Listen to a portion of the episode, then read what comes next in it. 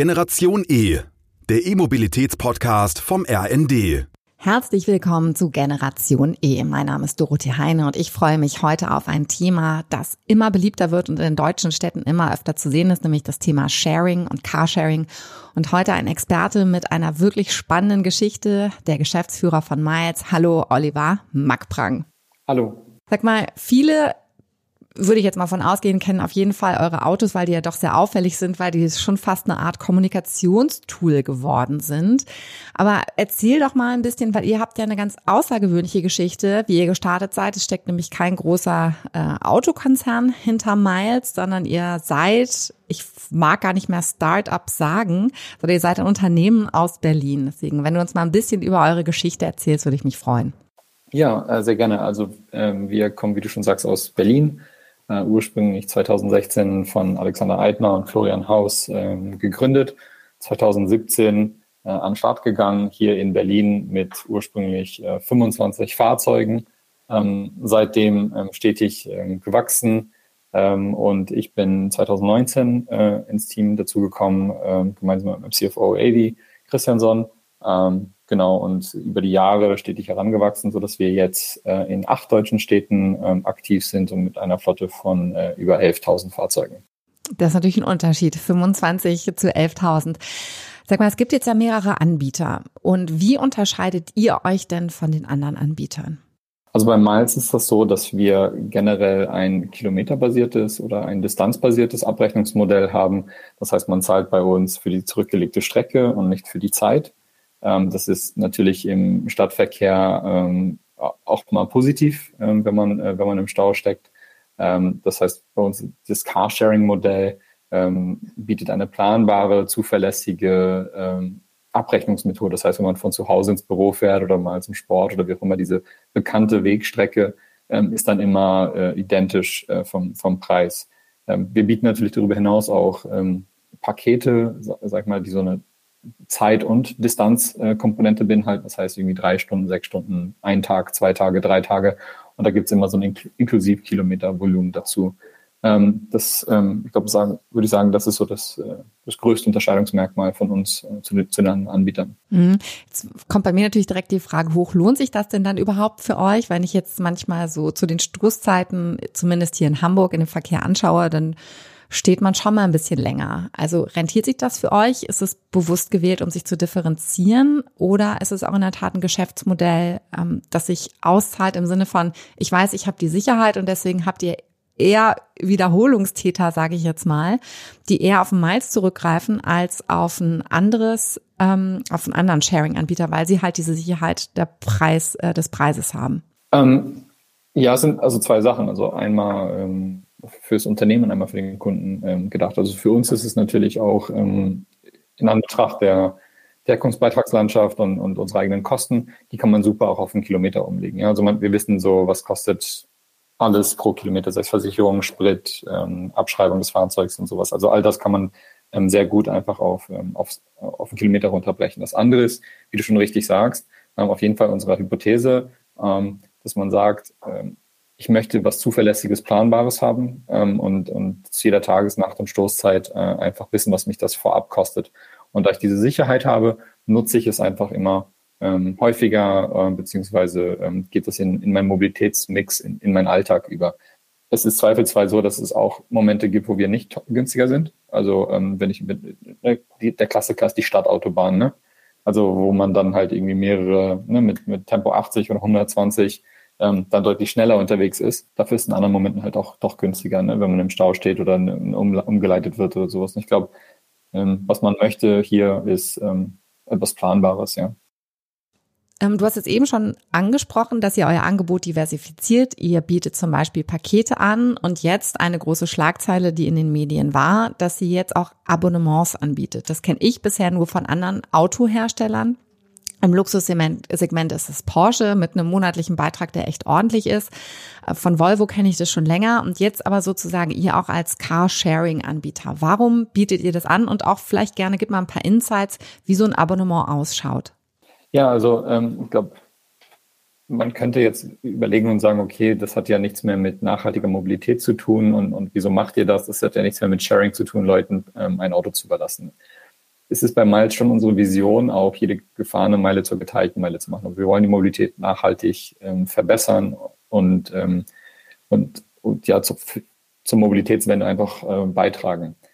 Ähm, wir haben aber noch nie und werden wir auch nicht irgendwie fordern, dass Privatfahrzeuge verboten oder abgeschafft werden. Ähm, das muss man schon neudeutsch über Convenience schaffen. Also wir müssen ein Angebot ähm, schaffen, was so attraktiv ist, so transparent von der Bepreisung her, so, so fair ist, so äh, praktisch in der Nutzung, so viel Anwendungsvielfalt darstellt, dass ähm, die Menschen einfach sagen, ich verzichte auf ein privates Auto, ähm, weil Miles oder das, die Sharing Economy in Gänze einfach so geil ist, dass, ähm, dass ich kein Verzichtsgefühl dabei habe, weil das ist das Thema. Man darf ja nicht irgendwie von den Leuten fordern, so äh, tretet irgendwie im Leben halt einen Schritt kürzer, so das geht halt nicht. Man muss halt irgendwie das convenient äh, und, und praktisch äh, äh ausgestalten. So, das private Auto ist aber sehr praktisch, muss man einfach sagen. Es, ist, es steht da, wo, wo man es gelassen hat. Es ist so ein, äh, es ist eine wandelnde äh, Abstellkammer, ja, die man immer mit hat. Ähm, und wir verstehen einfach, dass es Lebenslagen gibt oder Wohnorte gibt, ähm, wo an die wir nicht rankommen als Sharing-Anbieter. Ja, also ich möchte da, ähm, ob sei es kleine Ortschaften, ne, wo, ähm, wo sag ich mal der ÖPNV und, und alternative Mobilitäts äh, nicht stark ausgebaut sind, wo man vielleicht ein Stück weit auf, aufs eigene Auto angewiesen ist, aber vielmehr auch innerstädtisch oder in den Randbezirken, wo ein Lebensumstand sich ändert, wo man einfach sagt, jetzt bietet das Privatfahrzeug ähm, noch mehr ähm, Convenience an. Also ein Beispiel dafür ist, man bekommt ein Kind. Ja, ähm, das kennt man ja vielleicht irgendwie aus dem Freundeskreis, dass man in dem Moment, ähm, dass man in dem Momenten, egal wie viel teurer, nicht egal, aber man ist bereit, an erheblichen Mehrkosten, äh, zu, erhebliche Mehrkosten zu schlucken. Ähm, einfach weil man sagt, ja, ich will jetzt nicht überall einen Kindersitz mit mir immer in der Hand tragen, ich, ne, den Kinderwagen, die Spielsachen, die Windeln und, und dann, dann, dann möchte man das einfach.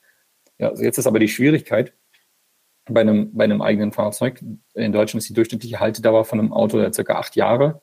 Ähm, das heißt, wir sprechen über, über ähm, finanzielle Commitments, äh, Verträge, Leasing, Kauf, Finanzierung. Ähm, äh, und was wir festgestellt haben, bei Miles ist es deutlich einfacher ist, die Leute von einem Kauf abzuwenden vom eigenen Fahrzeug, als sie aus einem eigenen Fahrzeug wieder rauszubekommen. Das heißt, wir wollen einfach ein Angebot haben, dass wenn Leute durch Kinder, Arbeitswechsel, Projektarbeit oder äh, Umzug oder irgendwie kommt man für sich zum Entschluss, ich brauche jetzt ein eigenes Auto.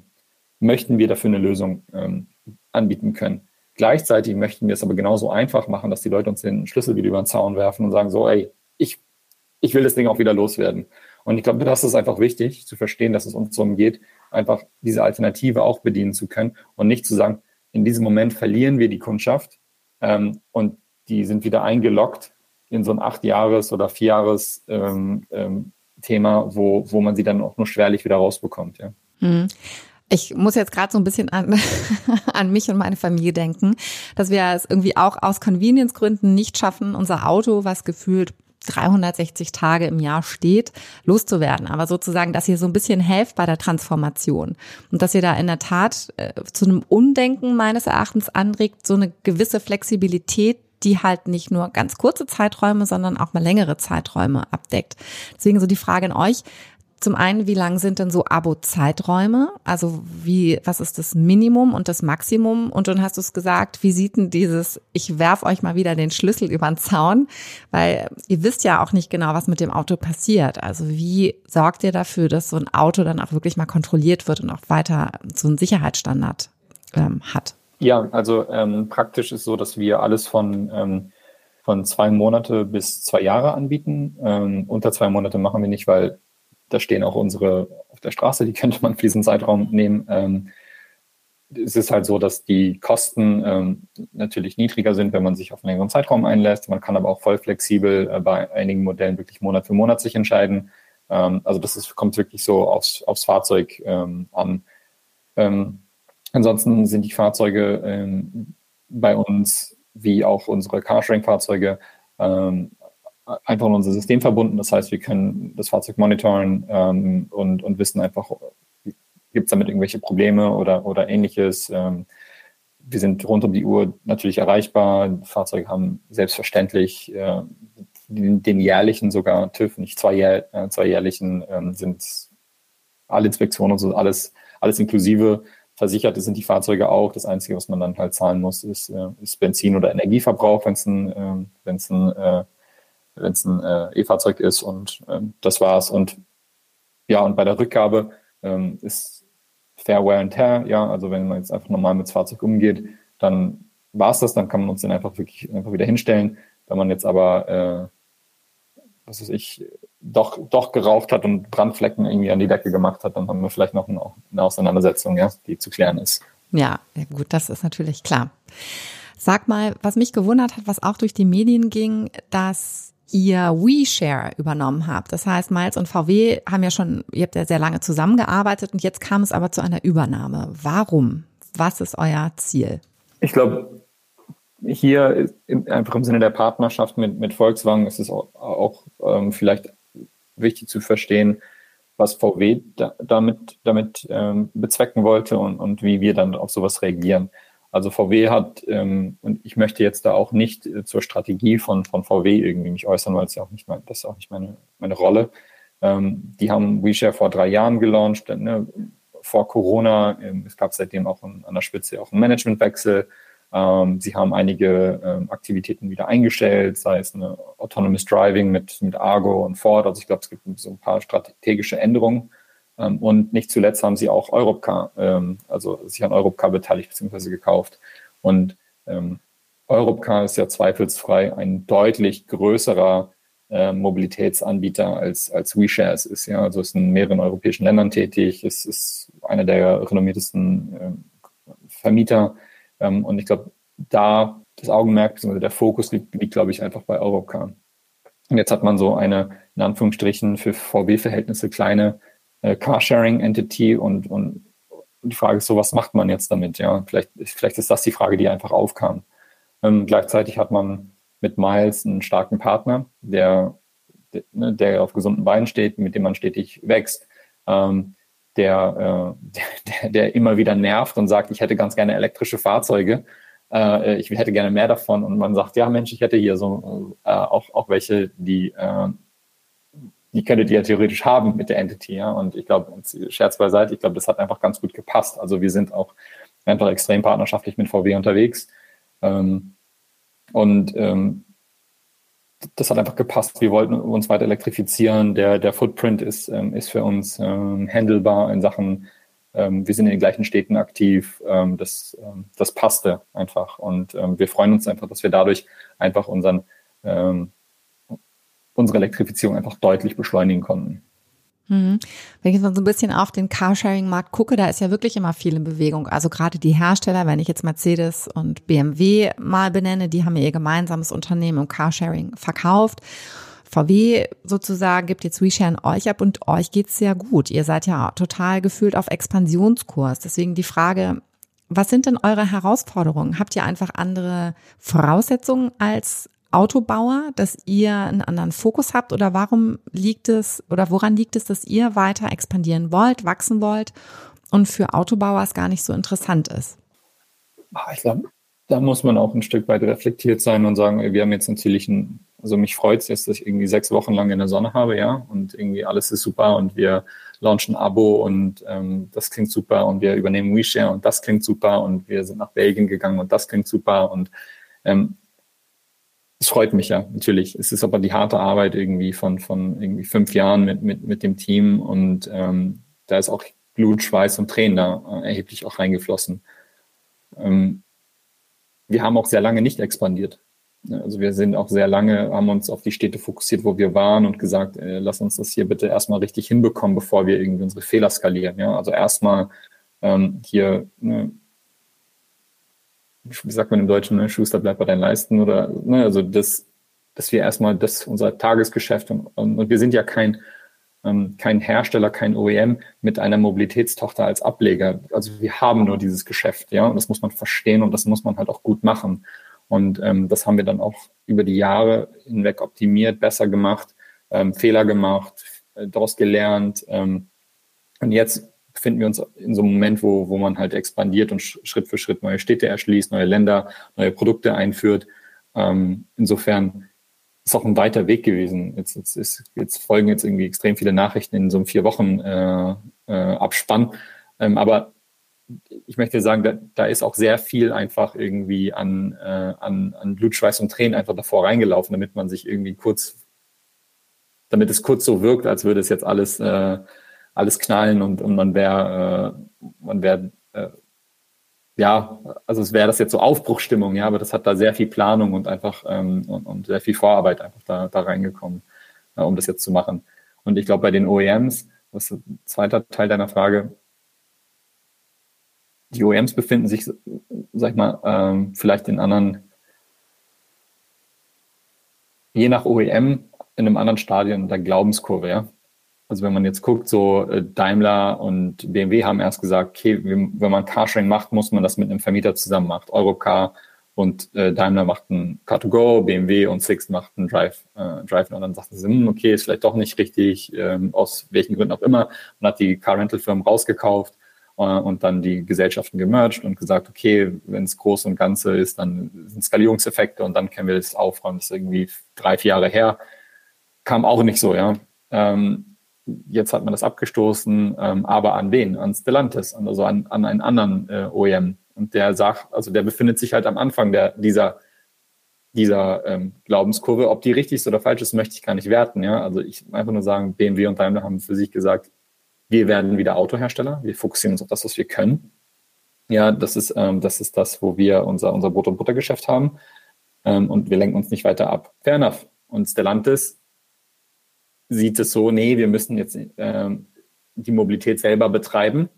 Ja, wir wollen nicht mit äh, Partnern arbeiten ähm, in dem Segment ähm, und möchten es selber betreiben. Insofern das sind unterschiedliche Ansätze und ich glaube, bei VW ist wahrscheinlich so eine Art Hybrid-Interpretation dieser zwei Sachen. Ja, also wo man sagt, sowas Kleines wie Carsharing ähm, ich meine, es ist schon ein Riesenkonzern, ja, das möchte ich einfach nicht in Deutschland in zwei Städten selber betreiben, sondern ich möchte einfach das an einen starken Partner abgeben.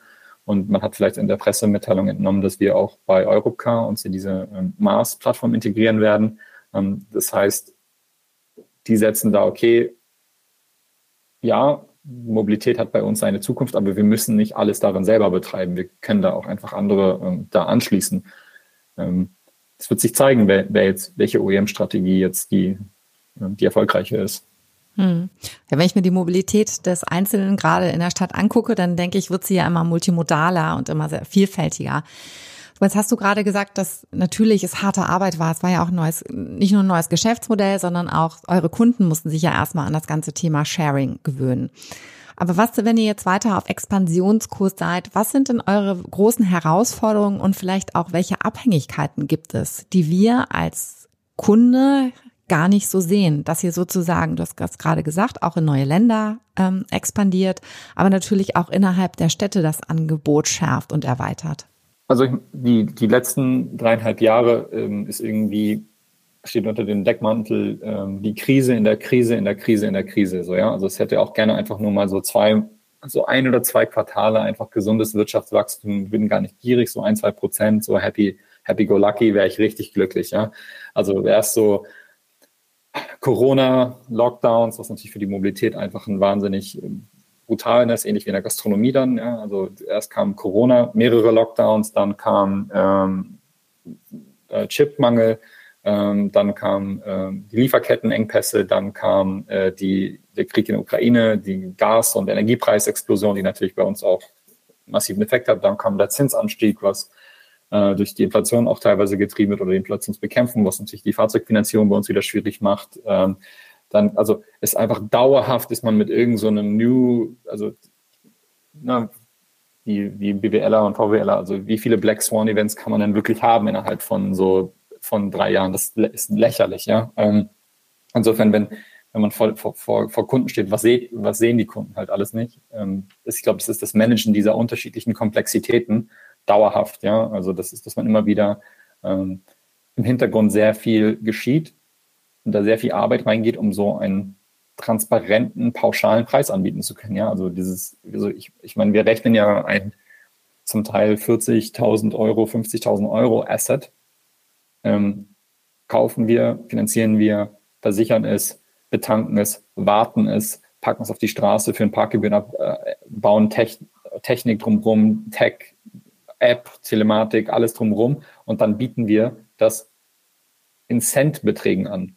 Also dann bietet man das so inkrementell kleinteilig an und das ist und das auch noch stabil. Also da, da gehört extrem viel Komplexität, die man im Hintergrund managen muss, um so ein, um so ein ganz stumpfes Angebot eigentlich zu machen, die, was einfach zu verstehen ist, ja.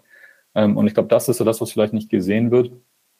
Und ich, ich glaube, auf, auf deine Frage eingehend, so was ist so, was würde man sich wünschen oder was ist so das, was so da so ein bisschen hemmt, ist immer, ähm, ich werde da nicht müde äh, um das Thema, ist das äh, Regulatorische, ja, die Städte und ähnliches. Also ähm, wir sind, also wir tun einfach ein, wir leisten einen unglaublich hohen Beitrag als gesamte Shared Economy, ich möchte es jetzt nicht auf Miles abstellen, zum Thema Mobilitätswende, ja. Ähm, und ähm, das hat ja nichts mit Glauben zu tun oder sowas, ja. Das ist einfach sachlich, faktisch bewiesen. Es gibt etliche Studien, auf die man verweisen kann. Ja, jetzt kann man sich drüber streiten, welches Modell hat einen höheren Effekt und so, aber das finde ich halt total negativ. Also man müsste eigentlich alles, was einen positiven Effekt hat, müsste man ja mehren und fördern. Ja, also das ist ja irgendwie typisch deutsch, dass man sagt, äh, wenn die, die Wende nicht von heute auf morgen kommt, ist es schlecht. Ja, also inkrementelle Verbesserung ist in Deutschland immer so schwierig anzuerkennen. Ähm, und das ist teilweise in den Städten ja schon ähm, sehr, sehr zäh ist, da ähm, da Fortschritte zu machen, ja, weil es da sehr ähm, widersprüchliche ähm, Aktionen gibt. Hm. Ja, ich glaube, da gibt es einfach noch Machtgefüge auch, die darüber entscheiden, die noch sehr traditionell sind und äh, alt denken. Sag mal, was ist denn die Vision von Miles? Also die zu erreichen, auch welche Meilensteine gibt es noch, die vor euch liegen, wo du vielleicht schon mal so einen kleinen ähm, Hinweis drauf geben kannst, was vielleicht noch in Zukunft kommen wird? Also ich hatte jetzt ja äh, ich vorher schon gesagt, also wirklich jede gefahrene Meile zur geteilten Meile zu machen. Das heißt, ähm, es gibt in Deutschland 40 Millionen irgendwie PKWs, ähm, die würden wir halt gerne ersetzen, ja. Und ähm, was, was ist denn, was sind denn die Meilensteine, ja? Also ja, also ich glaube, das ist einmal, das, was auch nicht unbedeutsam ist, ist, glaube ich, einfach die Anzahl an ähm, in den Städten, wo wir aktiv sind, die Anzahl der, der Privat-PKWs, sei es irgendwie im Verhältnis zu den Haushalten oder Neuanschaffungen oder ähnliches, einfach mal ähm, nicht einzudämmen, aber ein Stück weit einfach unattraktiver zu machen ähm, und dafür zu sorgen, dass diese Assets äh, einfach mehr ausgelastet sind. Also ich meine, mit vier Prozent äh, durchschnittliche Auslastung ist so ein Fahrzeug, äh, was so viel Platz und einnimmt und so viel Ressourcen in der Herstellung, das ist einfach Schwachsinn, ja. Und das kann man einfach besser ähm, und das ist da unsere Vision, einfach da Stück für Stück einfach für eine höhere Auslastung, ähm, für weniger ähm, dedizierten Platz äh, für die Fahrzeuge zu sorgen ähm, und das Stück für Stück. Mhm. Jetzt, ihr fokussiert euch ja nur auf das Carsharing, wobei ich ein ganz großer Freund bin von euren Sprintern. Wenn ich mal was Größeres transportieren muss, muss ich ganz ehrlich sagen. Also ähm, das ist ehrlich gesagt auch das, was ich am häufigsten nutze bei euch ähm, weil es absurderweise darum geht, Fahrräder zu transportieren, muss ich auch mal gerade hinterfragen, wo ich das so sage. Aber ähm, meine eigentliche Frage ist, bleibt ihr beim Carsharing? Wird es irgendwann noch andere Fahrzeuge, Zweiräder, Dreiräder geben, die ihr mit anbieten wollt? Das ist aktuell nicht unser Plan. Ähm, man muss auch sagen, dass wir ähm, bei Miles auch ähm, auf jeden Fall da Vorreiter sind, was die Sachen Integration angeht. Also wir sind bei Yelby integriert, ÖPNV-App in Berlin, äh, Switch in Hamburg, auch Privatpartnerschaften, also privatwirtschaftliche mit FreeNow beispielsweise. Ähm, also wir haben bereits Partner, die dieses anbieten, also diese, diese Maßlösung, ne? also Mobility as a Service und irgendwie unterschiedliche Anbieter integrieren. Ähm, und ich, ähm, ich habe auch Achtung vor den Kollegen der Micromobility oder, oder Bike Sharing oder sowas. Das ist auch ähm, es gibt da nicht so viel Synergie, wie man vielleicht irgendwie als äh, Laie annimmt. annimmt ja? Also die, die Fahrzeuge sind ganz andere zu finanzieren, die operativen äh, KPIs sind komplett andere. Ähm, die, ne, die Deckungsbeitragslandschaft der variablen Kosten ist einfach auch eine andere. Ähm, jetzt zu sagen, ähm, also jahrelang hieß es, Carsharing kann gar keine schwarzen Zahlen schreiben und ähm, es ist immer noch nicht einfach. Und jetzt zu sagen, ja, ich, ich mache auch noch links und rechts und ich das wäre ein Verlassen unseres, ähm, unserer, unseres Mantras, so keine Fehler zu skalieren. Ich glaube, dann, dann überhebt man sich ähm, da, äh, da, da signifikant. Ähm, also aktuell ist es da nicht unser Plan, sondern wir haben da starke Partner und ähm, da arbeiten wir lieber zusammen. Hm, Fokus ist für Unternehmer, glaube ich, ganz gut und ganz wichtig. Dann sag mal, wer sind denn so eure Personas? Also wer sind denn so die klassischen Nutzer von Miles? Ähm, auch das finde ich eine sehr interessante und, und, und gute Frage. Ähm, die Antwort ist aber langweilig. Ähm, das sind nämlich äh, äh, die, das sind nämlich einfach die, die Bürger und Bürgerinnen der Stadt, ja. Also wir haben einfach, das ist, ähm, ähm, das ist, das sind nicht die, äh, die Anfang 30 Digital Natives, äh, die so, das ist, natürlich gibt es sie bei uns, ja. Aber es gibt halt auch ähm, so Familienmütter, die unsere Transporter nutzen, um Fahrräder scheinbar zu transportieren. Ja, also, äh, also die, die gibt's, die, die gibt's auch. Also und das, das meine ich. Also wir sind ähm, es sind ähm, Abiturienten und, und Realschulabgänger, die irgendwie gerade ihren Führerschein gemacht haben und irgendwie natürlich Bock haben, irgendwie äh, mobil zu sein. Es sind aber genauso gut auch Rentner, die einfach ihr Fahrzeug vielleicht auch schon abgeschafft haben. Also wir haben auch ähm, hier Ü60 ist bei uns jetzt nicht ähm, in kleinem Maße vertreten, ja. Also das gibt's hier genauso und alles dazwischen. Und ähm, ich, würde man jetzt eine demografische Kurve unserer Kundschaft irgendwie zeichnen, ähm, natürlich ist sie nur ab 18 und mit Führerschein. Das heißt, also ne, da, da ist es nicht äh, ein, ein Abbild der Stadt, aber ansonsten ist es sehr normal verteilt. Zweifelsfrei gibt es eine eine Verschiebung zu, zu Thema ähm, Digital Native, also ein Tick jünger als, als jetzt der durchschnittliche Führerscheinbesitz, aber ansonsten ist es wirklich komplett die Norm, ja. Aber weißt du, ich finde es gar nicht langweilig, sondern es freut mich ehrlich gesagt total, weil das bedeutet einfach, dass A, euer Geschäftsmodell aufgeht und ihr wirklich in der Masse angekommen seid und B, freut es mich so als Verfechterin einer Mobilitätswende, dass sozusagen wirklich multimodal in den Städten einfach die Möglichkeit da ist und auch angenommen wird. Deswegen freut es mich. Langweilig, ja, vielleicht, aber lässt mein Herz gerade ein bisschen höher schlagen. Dann aber vielleicht das, es gibt doch bestimmt für gewisse Zeiten ganz hochfrequentierte Fahrzeuge. Ich habe immer das Gefühl, dass ich so zum Monatsende hin alle Miles Sprinter auf den Straßen sehe und es werden Möbel rein und raus getragen. Gibt es das sozusagen nur für die Sprinter oder habt ihr auch noch andere Stoßseiten, wo eure Fahrzeuge besonders hochfrequentiert sind? Ja, absolut. Also ich meine, das ist natürlich Paradebeispiel der Sprinter, ja. Also Umzugstermine sind natürlich da, sind die da sehr beliebt. Das ist jetzt, glaube ich, auch keine große Überraschung. Ähm, wir haben wie alle Mobilitätsunternehmen und, und Operator so dieses klassische Yield Management, ja.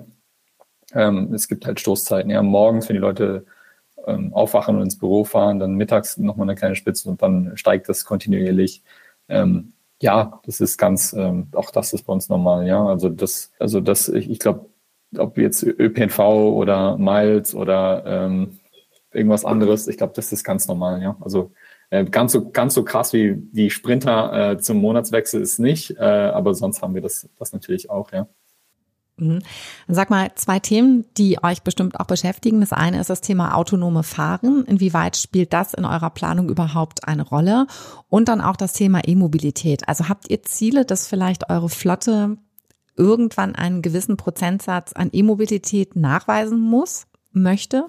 Ich gebe ähm, ich fange mal mit dem autonomen Fahren an. Ähm, ich glaube, das ist etwas, was wir halt auch, ähm, auch in der Pilotierung äh, da mitmachen werden. Da haben wir auch bereits ähm, Gespräche zu. Wir glauben, das wird auf jeden Fall kommen. Ich glaube, über die Zeitleiste kann man sich streiten. Ich glaube, es ist kein gutes Zeichen, dass irgendwie äh, Argo von, von Ford und VW äh, zugemacht wird, dass Cruise zugemacht wird, ähm, dass ähm, also Waymo scheint ja der einzige äh, AD-Kit-Hersteller zu sein, der noch irgendwie finanziert ist.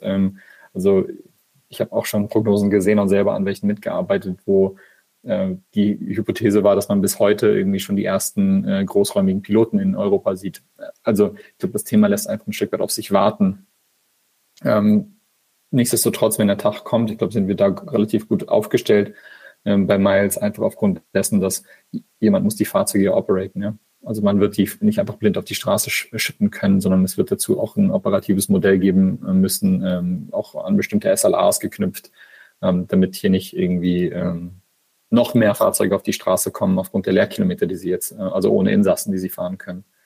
das, das zum Thema autonom, autonom Fahren. Ähm, zum, zum Elektrifizierungsthema auf jeden Fall. Also unser Ziel ist es, ähm, ähm, auf jeden Fall die, die Flotte, also CO2-neutral, ja, das heißt mit Kompensation ähm, äh, bis 2026 zu, ähm, zu operaten. Ja, also da wollen wir auf jeden Fall im, im, im operativen neutral sein. Ähm, die Elektri was die Elektrifizierung angeht, wir wollen schneller elektrifizieren als die Bundesflotte, also quasi durch die Anzahl der neu, verkauft, äh, neu verkauften elektrischen Fahrzeugen und Austausch, wollen da auf jeden Fall schneller sein, deutlich schneller. Das sieht man auch an Kooperationen wie beispielsweise in Hamburg, wo wir mit der Stadt ja auch einen Vertrag oder ein MOU geschlossen haben, wo wir uns verpflichten, 80 Prozent der Flotte elektrisch zu fahren ähm, innerhalb der nächsten zwei Jahre. Das muss man aber halt auch dann so machen in der Partnerschaft mit der Stadt. Die Stadt versteht halt auch, dass es da um Ladeinfrastruktur geht. Ähm, es geht um dedizierte und geteilte äh, Ladeinfrastruktur. Ähm, dann machen wir das gerne, ja. Ähm, ich glaube, man kann das ganze Thema Lieferketten und Produktionsengpässe und sowas ähm, das werden wir überwinden. Ja? Also das werden die OEMs überwinden, das werden wir gemeinsam überwinden. So kann man irgendwann einen Punkt machen, ja. Ob es jetzt nächstes, nächstes Quartal oder erst Mitte nächsten Jahres ist oder erst in einem Jahr, man wird es irgendwann geklärt haben. Ähm, und dann ist die Frage, wie schnell können wir elektrifizieren? Ähm, Preispunkt der Fahrzeuge ist ein Treiber. Ähm, die Infrastruktur, ist, ein, ist der zweite Treiber. Und der letzte, und das ist jetzt das, was vielleicht viele Leute verwundert, sind die Kunden. Auch da haben wir einen, ähm, also die müssen wir auch educaten, ja. Also die müssen wir auch zu dem Thema abholen. Ähm, ist jetzt ein Podcast, also können die, können die Zuhörer jetzt gar nicht sehen, wie verwundert du guckst, ja? Äh, ja, genau. Ich werde auch gleich erklären, warum. Aber das ist echt ein Thema, ja. Also die Kundschaft muss man zu dem Thema auch wirklich abholen. Das ist auch nicht so einfach. Ja, weil gefühlt, ich gucke deswegen so erstaunt, weil, also wenn ich ähm, nach dem Auto gucke, das gleiche gilt auch so gefühlt für den näheren Umkreis bei mir. Wir gucken eigentlich immer wenn wir ein Carsharing-Auto in der App suchen, ist irgendwo ein E-Auto frei. So, und ich mittlerweile, ähm, A, muss ich ganz platt gestehen, weil es einfach so viel mehr Spaß macht, als Benziner zu fahren.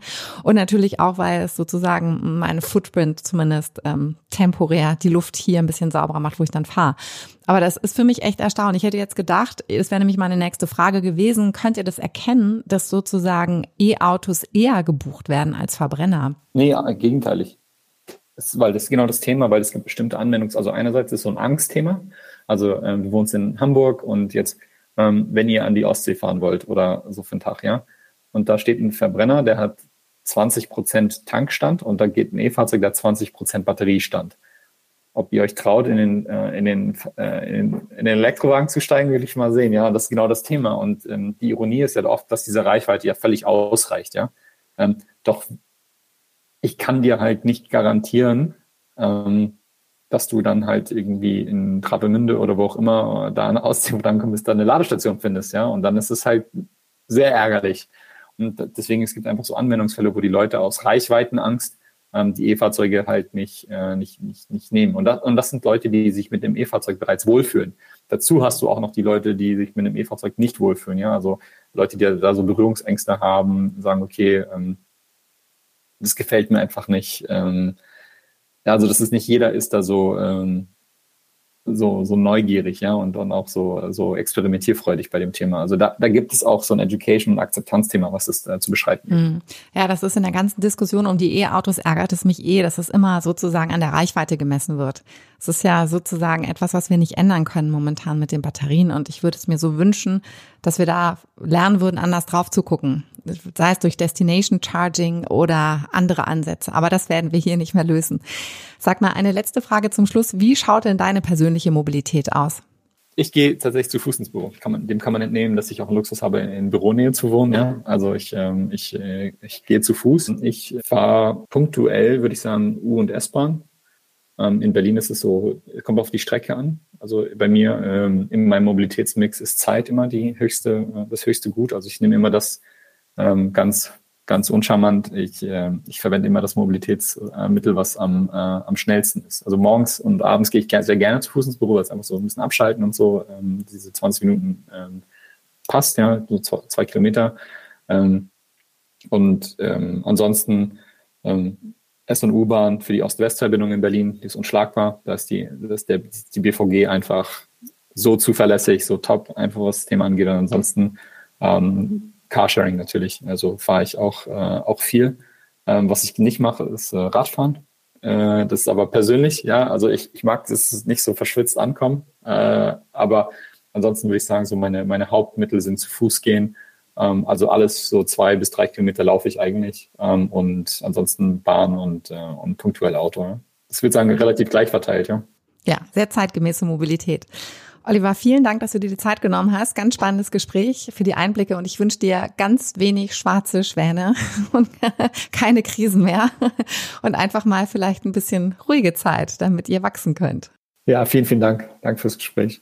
Falls Ihnen die heutige Folge gefallen hat, dann freue ich mich, wenn Sie Generation abonnieren und keine der Episoden mehr verpassen. Das war Generation E, der E-Mobilitäts-Podcast vom RND.